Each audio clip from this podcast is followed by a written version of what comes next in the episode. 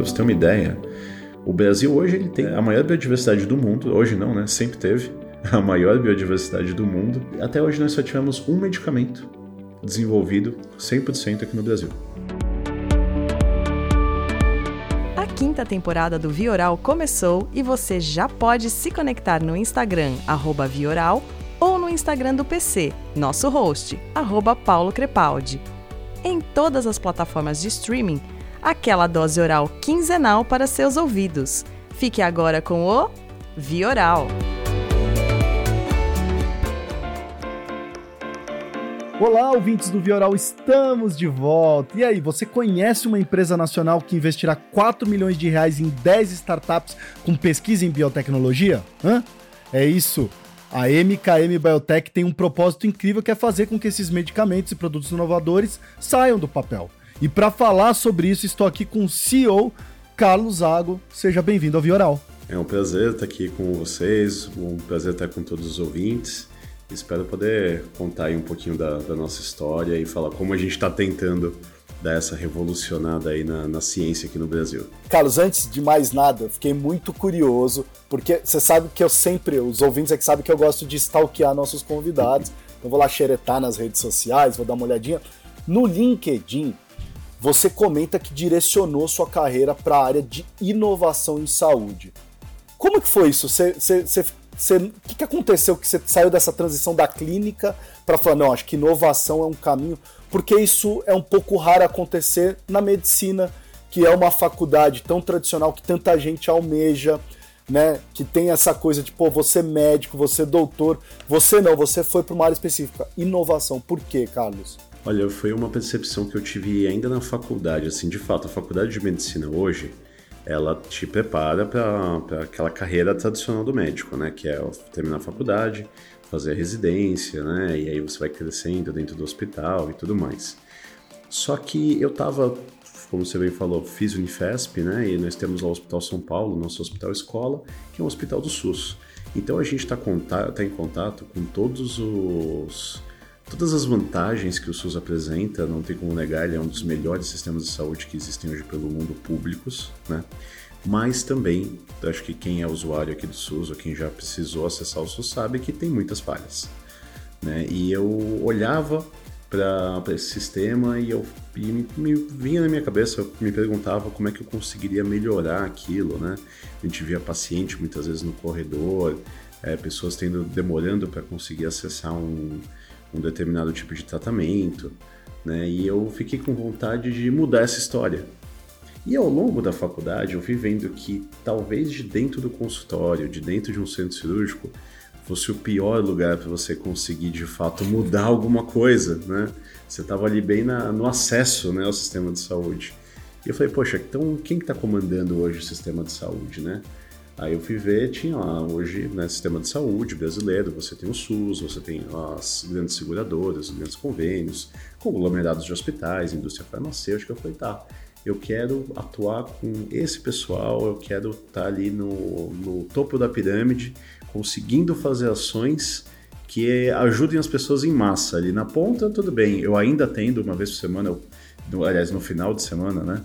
Eu, eu ainda atendo como médico, né? Paro, eu desligo a chavezinha de, de CEO, de empresário e vou para a beira do leito atender meus pacientes.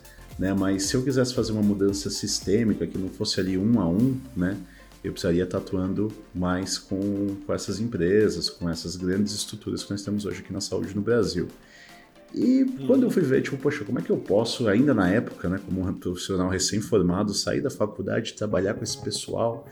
E a inovação veio com uma resposta certeira para isso. Com inovação, eu vi as startups, via profissionais de inovação que estavam conseguindo ali, com novas ideias, realmente mudar mercados, mudar indústrias, né? Eu falei, caramba, legal, quero entender mais sobre isso. E virou uma grande paixão da minha vida. Né? Inovação foi, eu comecei a trabalhar com aceleração de startups, abri minha própria empresa de consultoria de inovação, é, trabalhando com algumas das grandes indústrias farmacêuticas. E aí recebi o convite há mais ou menos um ano atrás para estar assumindo a frente da MKM Biotech, me apaixonei pelo projeto, né, ajudar a população a ter acesso a novos medicamentos é algo que acho que se isso não satisfaz o meu juramento de ajudar as pessoas, eu acho que não tem mais nada que possa fazer. Então, para mim é muito gratificante estar nessa posição. Agora, curiosidade minha, Carlos, você era nerd, né? Essa vontade de trabalhar com inovação já vinha antes da medicina? Você era daquele cara diferenciado, gostar de tecnologia? Ou não? Foi um professor que te incentivou? O que, que, que você viu que você brilhou os olhos para essa área de inovação? Olha, eu não posso falar que eu era nerd porque eu ainda sou nerd. então, é... eu tenho até um problema com hobbies nesse aspecto. Eu comprei uma impressora 3D só para poder imprimir é, imagens, é, figures né, do, de personagens. Na minha mesa tem um Sonic, para você ter uma ideia que eu mesmo imprimi numa impressora 3D. Então, assim, eu, eu realmente me apaixonei com esse potencial de transformação da inovação. Né? Nós estamos trazendo uma nova maneira de se investir em saúde aqui no Brasil. Nós gostamos de falar que nós somos a, a primeira empresa que está trabalhando com Venture Science. Não é Venture Capital, né, porque as regras do jogo são completamente diferentes, é Venture Science. E Carlos, agora até curiosidade, assim, até para os outros profissionais da saúde que, nos, que estão nos ouvindo, né? Como é que faz para o médico sair dessa faculdade tradicional? Porque eu até te pergunto, na Unifesp tinha algum curso de inovação que você falou, pô, foi por causa dessa aula de inovação que eu falei, ou não, o que, que você foi buscar, onde que o profissional da saúde pode ir atrás para também começar a entrar nesse mundo de inovação? Cara, eu, eu sempre acho isso uma, uma complicação muito grande, porque hoje a, a, medicina ela tem uma quantidade de conhecimento tão absurdamente grande. Pra você ter uma ideia, um conhecimento médico ele duplica é, ano a ano a cada dois anos em termos de pesquisas que são publicadas. Então a gente até brinca, tem um professor nosso que é o professor Prats, é, que ele é uma, uma joia lá da, da Escola Polícia de Medicina da Unifesp, né? E eu, eu, posso, eu posso falar isso porque até ele mesmo faz essa brincadeira nas aulas dele, que deram o nome dele para uma praça que tem lá, né? E algumas pessoas chegaram e falaram: Meu Deus do céu, o professor Pratos morreu. Né? Falou: Não, gente, ainda estou aqui, a, a, homenagem foi feita em vida, né? E tudo mais. Então ele é uma, uma joia que, rara que a gente tem lá, né? E, e o professor Prates, lá já com sua idade um tanto quanto mais avançada, de um senhorzinho, cabelos brancos, tudo mais, muito querido por todos nós. Ele fez um curso de medicina lá atrás, lá no começo, né? Que durou seis anos. Os professores que ele formou, que dão aula lá no Unifesp, também tiveram um curso de seis anos. Eu, que me formei ali há oito anos atrás, também tive um curso de seis anos. E quem tá passando no vestibular, quem vai passar no vestibular agora no final do ano, vai ter um curso de medicina de seis anos. Só que nesse tempo, lá da década de 60 até agora, pra você ter uma ideia, a gente não tinha noção de como funcionava o DNA. Muito menos genômica. Né? E, enfim, toda essa parte de genética são estudos ali de 20, 10 anos para cá. É, imagina o quanto o conhecimento médico não se multiplicou. Né? E, e, você tem que fazer tudo isso caber dentro de uma estrutura de seis anos. Então você fica ali na dúvida, pô, mas o que sai, né? O que, que eu paro de falar para falar dessas coisas novas que estão surgindo? E é um grande desafio. Então, nessa estrutura que você tem hoje nas faculdades de medicina, é praticamente impossível você falar sobre habilidades que eu chamo habilidades do século 21. E aí eu lembro que na época também, acho que na época até um pouco antes né, de eu entrar na faculdade, eu assistia bastante o seriado lá do Roberto Justus, o Aprendiz, né? Que, claro, é, esse, o mundo corporativo todo tem, tem pessoas que amam, tem pessoas que odeiam. No meu caso, era ali um adolescente que olhava e achava legal lá as, as, as disputas do programa tudo mais, né? E aí, quando eu entrei na faculdade, comecei a ver essas coisas, me veio um pouco disso, né? Falou, pô, mas não dá pra gente mudar aqui, não dá pra gente fazer uma gestão aqui, levar tal coisa pra lá, tecnologia tudo mais. E eu comecei a pesquisar de como que eu poderia entender melhor né, o sistema de saúde, como funcionava a gestão em saúde hoje no Brasil. E nesse aspecto, eu entrei em contato com alguns professores que eram responsáveis pelo MBA de gestão em saúde que tinha lá na Unifesp. Foram grandes mentores para mim. E também com a, uma liga acadêmica de gestão e economia em saúde. Né? E dentro dessa liga, que é um, um curso extracurricular fora da grade, ou seja, já era um período integral. Então era algo que a gente fazia à noite, né? Depois passava o dia inteiro na faculdade, à noite a gente fazia. E ali eu comecei a ter contato com a, o, o beabá da inovação. E fui me apaixonando, fui me apaixonando pela inovação em saúde, quis trabalhar com isso assim que eu me formasse, então tinha um, um ex-aluno, é, hoje ele é um dos fundadores da SAMI, o Vitor Aceituno, né? ele era o, foi um, também um grande mentor que eu tive, é, que me deu a oportunidade, ele tinha uma empresa, né, e eles estavam abrindo uma aceleradora de startups de saúde, então tive a oportunidade aí de trabalhar com eles, né, foi meu meu primeiro emprego assim que eu saí da faculdade. E já comecei trabalhando com startup. Então, putz, fui estudar modelo de aceleradora ao redor do mundo, entrei em contato com diversas startups aqui no Brasil. E aí a carreira já estava traçada. Aí eu já estava apaixonado, fui fazer MBA em vez de fazer né, outro, ou seguir ali a, a carreira médica tradicional, né? Fui para MBA, depois fiz uma especialização em estratégia. Então aí foi, foi só eu não falo ladeira abaixo, eu falo ladeira acima nesse mundo da inovação. Agora, Carlos, para quem não conhece, né, conta um pouquinho o que, que é a MKM Biotech, quem que está envolvido, porque muita gente deve estar tá se perguntando que, que, empresa é essa que quer investir tanto, que tem esse aporte para oferecer para tanta startup? Uhum. A MKM Biotech é uma empresa de investimentos focada em investir em novos medicamentos, novos tratamentos, novas vacinas, novos exames, ou seja, toda essa cadeia de saúde e bem-estar humana, né, o que a gente tiver ali de novo, de pesquisa, trazendo alguma coisa, nós temos interesse em estar tá olhando e estar tá investindo. Nós somos fundados por é, grandes empresários do setor farmacêutico, com ampla experiência do setor farmacêutico, Vou falar aqui o nome deles, Kleber Miranda, tá? Ele é, já atuou durante muitos anos na indústria farmacêutica, tem a própria empresa dele e ele trabalha, trabalhou com várias fusões, M&As, representação de indústrias farmacêuticas no, no Brasil e no mundo. Nós temos também o Moacir Biguetti, que é o CEO da PHP Biotech, uma pessoa com muita experiência em, em desenvolver tecnologias e vender essas tecnologias para a indústria também, para esses processos de M&A, que inclusive é CEO hoje de uma empresa que está desenvolvendo um tratamento extremamente inovador para tratamento de câncer de mama triplo negativo, que é o câncer de mama mais agressivo que tem. Então, é um profissional também com é, toda essa experiência para pegar uma tecnologia, pegar uma pesquisa e desenvolver até ela chegar de fato dentro da indústria para que vai que é o que vai dar acesso para as pessoas. Né? Temos também Paulo Nigro, Paulo Nigro foi CEO da Pak por muitos anos, depois se tornou CEO da She, ficou por mais alguns anos na She. Foi quando ele entrou em contato com esse mundo de pesquisas de novos medicamentos e tudo mais, inclusive também desenvolveu novos medicamentos quando estava na She, participou das rodadas de negociação, de venda da patente e tudo mais. Então traz essa expertise e hoje ele foi convidado para hoje não, né? Já faz algum tempo, mas recentemente foi convidado para assumir a cadeira de CEO do Hospital Sírio-Libanês. Está fazendo um trabalho incrível lá no Sírio-Libanês, outro de nossos fundadores. Nós temos o Henrique Abreu também, que atuou durante muitos anos na Impera, é um profissional que participou do lançamento de diversos medicamentos, diversas marcas de medicamentos no mercado. Hoje ele é consultor de diversas indústrias farmacêuticas também. Então, esses, o esforço desses empresários, né, falou, poxa, como é que a gente consegue replicar essa experiência que a gente tem né, de lançar medicamentos no mercado, né, multiplicar isso por 10. Então aí surgiu a estrutura da MKM Biotech. Tá? Nós basicamente é, vamos investir ali o investimento que a gente fala que é o pré-seed, né?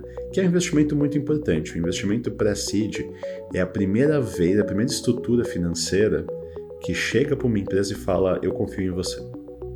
Né? Antes disso, é provavelmente é dinheiro do próprio pesquisador, né, que está ali, é dinheiro de amigos, familiares, pessoas do convívio. Mas o pré-seed é a primeira vez que uma instituição fala: Eu vou avaliar você, vou passar uma lupa, não é nem uma lupa, né, um raio-x, já que a gente está falando de saúde. Vamos passar um raio-x aqui e ver se o seu negócio se tem potencial e vamos dar esse, esse selo praticamente que é o investimento seed, né? Falar, olha, agora você está num jogo diferente, agora você está num jogo né, de não é venture capital, né? Venture science. Então é, é o primeiro respaldo do mercado, digamos assim. Né? Então a gente faz esse investimento da ordem de 400 mil reais. Né, faz todo um acompanhamento. Nós somos, além de, uma, de um venture capital, a gente se considera também uma venture builder, né? Então, além de investir, nós fazemos todo um acompanhamento, porque o que acontece hoje no Brasil é que muitas vezes você tem startups de biotecnologia, ou seja, pesquisadores que entenderam que para conseguir acesso a capital privado, eles precisam ser uma startup. Né? Então precisa ter uma estrutura de governança, você precisa ter uma empresa aberta, você precisa ter registro de patente, é, registros internacionais, enfim, toda uma série de, de pré-requisitos para que você possa ser considerado ali uma startup. Mas também nós temos um outro cenário que muitos pesquisadores ainda não conhecem, não sabem como eles podem é, ter acesso a, a capital privado. Muitas vezes o que a gente tem hoje é uma lógica aqui no Brasil que quem é o grande fomentador da pesquisa é o governo. Né? Só que como é que o governo, qual é a métrica que o governo usa para medir o sucesso dos investimentos? Publicação científica. Só que a partir do momento que você tem uma publicação científica, aquele, aquele seu conhecimento ele se torna de domínio público. Então, é, você tem ali muitos medicamentos, muitas pesquisas que são feitas na base que a partir do momento que você lança essa publicação, aquela pesquisa se torna pública e você tem outros grupos internacionais que acabam pegando aquele conhecimento e transformando de fato no medicamento, porque tem mais acesso a investimento e tudo mais. É, a métrica ela não é o avanço necessariamente da pesquisa, então o dinheiro ele vem é, mais devagar do que viria né, no, no capital privado, as pesquisas elas se alongam, né? E muitas vezes o foco é a publicação do paper e não o lançamento de um medicamento, não o desenvolvimento de um novo medicamento, de uma nova molécula. Então a gente tem muita pesquisa básica, poucas pesquisas que estão de fato ali avançando para transformar um medicamento. Para você ter uma ideia, o Brasil hoje ele tem o, maior, é, a maior biodiversidade do mundo. Hoje não, né? Sempre teve a maior biodiversidade do mundo. E até hoje nós só tivemos um medicamento desenvolvido 100% aqui no Brasil, registrado tudo mais, que é o Acheflan. Nós temos remédios desenvolvidos a partir do veneno da nossa jararaca, que foi registrado internacionalmente. Nós temos é, remédios desenvolvidos a partir da casca do salgueiro, que foi também registrado internacionalmente. Quando que é a biodiversidade brasileira que está em jogo aí. Estou dando exemplo só de dois, mas tem muitos, muitos, muitos, muitos. Então, o que a gente está fazendo é trazendo ele de fato uma estrutura de investimento privada para que possa se começar né, a, a mudar um pouco esse jogo e fazer também com que os pesquisadores entendam que eles podem sim é, recorrer ao capital privado. Né? E tudo isso eu falei para explicar a nossa segunda função, que é além de investir, a gente pega esse pesquisador e a gente ajuda ele a ficar mais próximo de uma startup. Então a gente monta uma estrutura de governança, a gente abre a empresa, é, muitas vezes abre a empresa até é, já com uma estrutura global, né, para que ele possa realizar estudo, partes dos estudos que vão ser necessários também em outros países, tudo mais, aproveitar essa uma rede global mesmo, né, é, fazer o registro da, da patente, então toda essa parte de estruturação da empresa nós fazemos também. A gente gosta até de falar que a gente quer deixar o pesquisador focado na pesquisa. Legal. E, de, e para que a gente e a gente cuidando dos negócios para que ele possa realmente se dedicar àquilo que ele faz melhor. Agora, você falou da questão da indústria farmacêutica e me pintou uma curiosidade. Uhum. Como que ela fica? Qual é a relação da MKM com a indústria farmacêutica? Né? Porque vocês estão ali numa fase pré, né? Pelo que você está me contando. Como Exatamente. é que fica a relação com, a, com os grandes players? Os grandes players são um portal para levar esses medicamentos para o mercado. Como eu falei, hoje uma startup, né, por mais que ela receba aportes, ela não tem ali uma estrutura, uma equipe para sustentar um desenvolvimento dos estudos clínicos que são em humanos. Então, o que acontece? A indústria farmacêutica, ela adquire essa patente, ela testa em humanos, faz todas aquelas, aquelas fases de teste, isso leva um tempo, é muito custoso, e aí ela pode, de fato, comercializar esse medicamento, né? Então, nunca, é, assim, em raras exceções, você vai ver uma startup que vai conseguir lançar um medicamento no mercado por conta própria, tá? a não ser que seja, vamos supor, uma, Se for, tem, tem caminhos mais curtos. Se for, por exemplo, um nutracêutico, um polivitamínico, esse tipo de coisa, você até consegue levar para o mercado sozinho. Agora, se a gente for um medicamento realmente que precisa ter aprovações, bula, é, ser prescrito por um médico, né? Existe todo um trabalho que só uma indústria farmacêutica tem estrutura para fazer.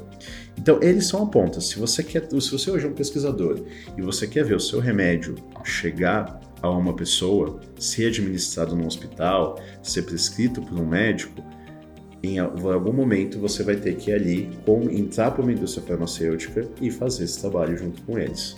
Né? Tem que passar para esse MNE. Então, a indústria farmacêutica, a gente está criando medicamentos para que a indústria novos medicamentos para que a indústria farmacêutica possa levar eles até as pessoas. Sim. Eu te fiz essa pergunta porque você estava contando que grande parte dos fundadores foram uhum. desse mercado, né? Foram presidentes, general managers. Vocês estão com esse, esse link mais atrelado à indústria farmacêutica, ou seja, um relacionamento mais estreito para falar, olha, eu tenho aqui, estamos investindo, fizemos um aporte nessa uhum. health tech, nessa startup, e a gente quer te apresentar. Como é que tá isso? Sim, sabe? com certeza. Nós temos um grupo de 30 é, diretores, ex-diretores, ex-CEOs da indústria farmacêutica que estão ali nos dando apoio, sendo mentores das startups é, para que a gente possa de fato fazer esse desenvolvimento. Então, assim, são muitas pessoas envolvidas, temos os nossos quatro fundadores, mas ao longo do tempo é, mais pessoas foram se juntando. É, nós temos esse grupo é, extremamente privilegiado ali, que está ligado sempre à indústria farmacêutica, que é quem sabe tudo o que precisa fazer, na verdade, que é como no popular a gente fala, que conhece o caminho das pedras, né? Até o Moacir, ele tem uma história muito boa de quando ele foi vender a primeira tecnologia que ele havia desenvolvido para a Bayer. E, e aí, a, imagina, uma empresa alemã extremamente criteriosa, né? Ele estava indo para Nova York. Eu posso estar cometendo museus aqui na história, na história não é minha, mas eu lembro quando eu escutei que eu falei: nossa, isso é incrível. Né? Chegou lá na reunião para assinar a, a compra, assim, tava tudo certo, a transferência da tecnologia tudo mais. Os caras falaram: ah, tá só faltando um relatório XP14, não sei o que. Ele falou, tá, mas eu não sei o que é esse relatório, né?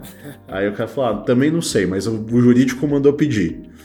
Aí, tá, mas o que, que eu tenho que ter nesse relatório? Porque às vezes eu tenho ele pronto, eu só não, não tenho por esse nome, né? Eu tenho as informações.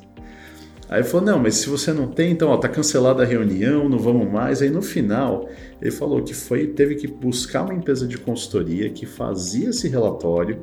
Ele teve até que pedir indicação, ó, me fala com a empresa que faz, que eu faço com eles, de confiança de vocês, né? Aí foi buscar essa empresa, fez esse relatório, foi um relatório de 400 páginas, e no final era isso que precisava para concretizar, mas foram mais alguns meses. Agora, você imagina um pesquisador, cara de bancada, técnico, tendo que pensar em todas essas coisas. Né? Então, o fato da gente ter esse grupo que é da indústria farmacêutica, né, é, que, que tem essa expertise e contato com a indústria farmacêutica facilita muito para as empresas que estão entrando com a gente, porque já sabe, olha, antes de você fazer uma reunião com qualquer farmacêutico lá na frente, a gente sabe que tem que fazer esse estudo, esse estudo, esse estudo, esse relatório Sim. e tudo mais. Lógico. Agora, o que, que vocês encontraram no Brasil, Zago? Porque vocês devem ter alguma informação assim, por que é, investir, fazer esse aporte em pesquisa aqui no Brasil? Bom, todos os nossos fundadores são brasileiros, né? E como eu disse, o Brasil ele é o país talvez que tenha o um maior potencial dentro da biodiversidade, né? Nós temos uma, a maior biodiversidade do mundo, muitas espécies de plantas, animais que não foram exploradas ainda pelo potencial de medicamentos. É, como eu falei, a, a, o captopril, que é um, um dos remédios mais utilizados para controle de pressão do mundo, ele veio do veneno da jararaca. Então, como é que eu sei se não tem uma cobra lá no meio da Amazônia que ainda não foi estudada e que o veneno dela pode ter um potencial de inibir um câncer, por exemplo? É o caso da PHP Biotech. A PHP Biotech está estudando é, um, um, veneno de um determinado animal, né, não posso falar qual, é, para combate de câncer de mama triplo negativo. Né? Viram que algumas moléculas ali dentro têm essa capacidade inibitória. Então, assim, não há país no mundo que a gente possa explorar mais do que o Brasil para medicamentos da biodiversidade. Né? Existem, existe, claro, outros tipos de medicamento? Existe. Nós estamos entrando numa onda agora muito forte dos medicamentos genéticos, né, que são ali bases, sequências de DNA ou de RNA desenvolvidas em laboratório para interferir ou trabalhar em conjunto com o nosso DNA, né, o que é extremamente promissor também. Ainda é algo que precisa ser muito estudado, muito testado, tudo precisa ser feito com muita parcimônia, né? Existe potencial também. É por isso que nós não estamos apenas focados no Brasil. Claro, o Brasil, como eu falei, apresenta um potencial extremo, então a gente quer desenvolver aqui no Brasil essas startups, essas pesquisas, mas nós também estamos, ah, estamos de braços, braços e portas abertas para pesquisadores ao redor do mundo que tenham ali ah, uma pesquisa e queiram fazer esse medicamento chegar à luz do dia. Temos conversas com pesquisadores na Argentina, com uma pesquisadora na Itália, né? Então, assim, nós estamos sim abertos a possibilidades, olhando para esse mercado de uma maneira global, mas aqui no Brasil a gente tem muito potencial para explorar. Legal. Agora, Zago, você estava dando exemplo, esse exemplo da, da, dessa startup, que outras empresas você já fizeram aporte, que já estão dentro é, do Venture Science, desse, que eu adorei essa nomenclatura. Sim, sim. É, na nossa tese, nós vamos investir em 10 pesquisas, tá? A princípio. Sim. Então, assim, a entrada de pesquisas a, a gente está fazendo com muito cuidado, com muita cautela, avaliando realmente, tá? Nós temos hoje a nossa primeira empresa investida foi a Remedere, é, que é uma empresa que atua no mercado de cannabis. Eles, com, eles facilitam o acesso a medicamentos baseados em cannabis. Quando o paciente recebe ali uma receita, uma indicação né, da cannabis medicinal, Hoje no Brasil você tem um trâmite legal, né, 100% legal, mas existe um trâmite um tanto quanto burocrático né, para você adquirir esses medicamentos. Então eles, a, a Remedade fornece acesso a esse tratamento e tem também um instituto de pesquisa que está ali trabalhando para desenvolver novos medicamentos, novas formulações relacionadas aos canabinoides. Né? É um mercado que está em grande expansão no Brasil, então essa foi uma das que a gente olhou, gostamos muito do trabalho, do potencial dos pesquisadores que estavam ali envolvidos e dos empresários ali envolvidos. Essa é uma que já está confirmada como uma startup. Se você entrar no site deles, aí remedere.com, você já consegue é, conversar com eles e tendo uma receita, Legal. você já consegue comprar. É, e, outra, e aí nós começamos a olhar também para as outras startups, né, mais puramente é, de pesquisa. Então nós estamos ali com conversas avançadas, não vou poder ainda fazer o disclosure 100%, né?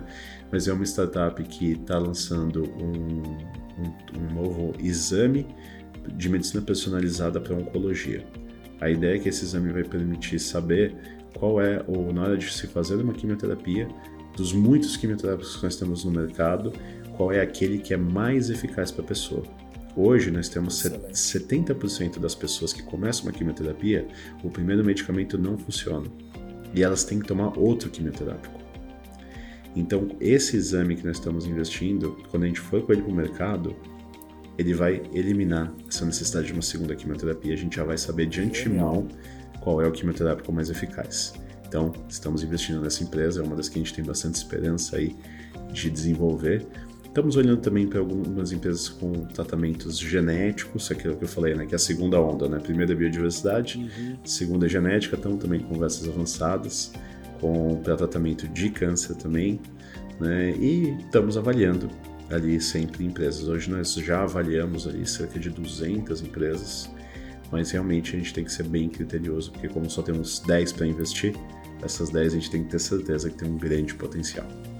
Legal. E eu vou deixar no link da descrição o site da MKM. Então, se você é pesquisador, está ouvindo esse podcast, então vou deixar o link lá para você clicar e entrar em contato com a MKM. Tá aí uma oportunidade excelente, né, Zago? Com certeza, com certeza. Inclusive, até pessoal da indústria farmacêutica também, se tiver uma pesquisa aí que vocês se interessaram e não que eu sei que o público de você né, acaba tendo uma galera. Eu Sim. sei que às vezes a, a, indústria farmacêutica dá aquela sondada, vê, pô, legal, mas não está pronto ainda para eu é. investir, para eu pegar.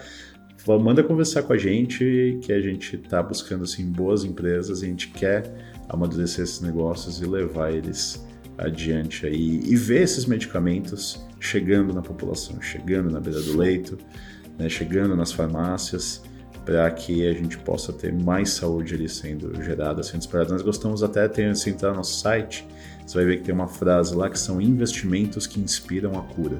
Sim. É o que a gente gosta de fato definir ali como o que a gente faz. Perfeito. Ótimo. Carlos, eu gosto de fazer um bate-bola rápido com meus convidados. Vou fazer esse bate-bola com você. O que, que vem na tua cabeça? O que, que você pensa sobre esse assunto de maneira rápida? Tá? Vou começar você como médico, visita médica virtual. Visita médica virtual é inevitável, é, não tem como frear, mas é uma, uma possibilidade de você levar a medicina, levar o contato do médico para lugares que não têm acesso. Quando a gente está falando de uma capital, São Paulo, Rio de Janeiro, extremamente fácil você tropeçar na esquina, ter um consultório, uma clínica de atendimento rápido. Se você vai para o interior ali do centro-oeste, do nordeste, da Amazônia, nem sempre é tão fácil acessar um médico. Agora, acesso a um computador, se a pessoa tiver, se a pessoa tiver acesso à internet, ela pode ter um médico. É algo que já vinha sendo pensado. E era, vinha sendo pensado naquele passo de tartaruga, naquele, pô, mas nunca fizemos assim, aquilo que a gente falou no começo, né? Nunca fizemos assim, sempre foi presencial, tem que ter um contato ali e tudo mais. Eu, eu concordo. Um médico na sua frente não tem nada melhor do que isso quando você está doente para você tratar a sua doença. Agora, considerando que a pessoa não vai conseguir ter um médico na frente olhando para ela, pelo menos o virtual já ajuda bastante, já melhora muito. Então, é algo que foi muito discutido a passos lentos. A pandemia veio aí e teve que forçar o pessoal a acelerar o, o pensamento. Então, aí veio para ficar, no meu ponto de vista, e isso é muito bom. Startups no Brasil. Pessoas incríveis, empreendedores incríveis, é um ecossistema que se fortalece a cada dia. Né? Com, temos que tomar um cuidado agora, porque até o, os últimos anos a gente vinha vindo numa crescente que foi experimentada por toda a população, uma crescente de acesso a crédito, né? E também a, com relação às startups não foi diferente, era uma facilidade relativamente grande de você conseguir aportes, conseguir é, financiamento, muitos venture capital surgiram, né? E e agora, com essa questão da inflação nos Estados Unidos, guerra na Ucrânia, o cenário econômico global é, tomando um pouco mais de cuidado, né? É, talvez a gente está sentindo que realmente só as boas startups vão que estão com com a casa em ordem, com boas propostas, que são realmente inovadoras, vão ter, vão ter, continuar tendo essa facilidade de acesso a capital, né? Mas aquela época de conseguir investimento apenas com um PowerPoint bonito está ficando para trás. Então, das startups, pessoas incríveis, startups incríveis. O Brasil tem um, um celeiro de criatividade absurdo, mas quem agora o jogo começou a ficar mais difícil só vai sobreviver quem for bom, no meu ponto de vista, aí nos próximos anos. Vamos falar é, e você também nesse papel, né? O que, que é o médico do presente, o médico do futuro para você? Uau, é um pouco daquilo que eu falei. O médico do presente é, ainda é aquele médico tradicional. Eu falei, você entrar no consultório médico há, há 30 anos atrás, você entrar no consultório médico hoje, muito provavelmente você vai ver a mesma coisa. Mesinha, cadeirinha para o paciente sentar, uma maca do lado, estetoscópio, jalequinho, tudo mais. E eu acho que cada vez mais o médico está tendo que entrar no mundo digital, está tendo que se, ser um profissional com habilidades do século XXI, como eu falei. Então hoje, se você não souber fazer um bom marketing, é, respeitando as regras do, do CRM, do CFM, você talvez não consiga alcançar o sucesso que você esperava, né? É, os convênios também, hoje os convênios, as operadoras de saúde têm muito poder né, de decisão sobre como o médico deve ou não trabalhar. A gente viu aí na pandemia médicos é, denunciando que estavam submetidos a ordens que eles não concordavam e tudo mais.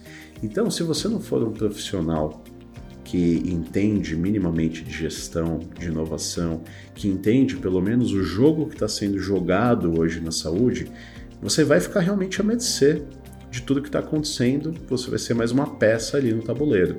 Então, para o médico ter uma, uma possibilidade de influenciar o sistema de saúde, né, de ser um profissional mais atuante, ele vai precisar aprender habilidades do século XXI, gestão, marketing, até um pouco de programação, às vezes, entender como a tecnologia funciona, né, para que ele possa se situar e dar o melhor suporte possível para o paciente deles. Qual foi o último seriado que você maratonou, Zago?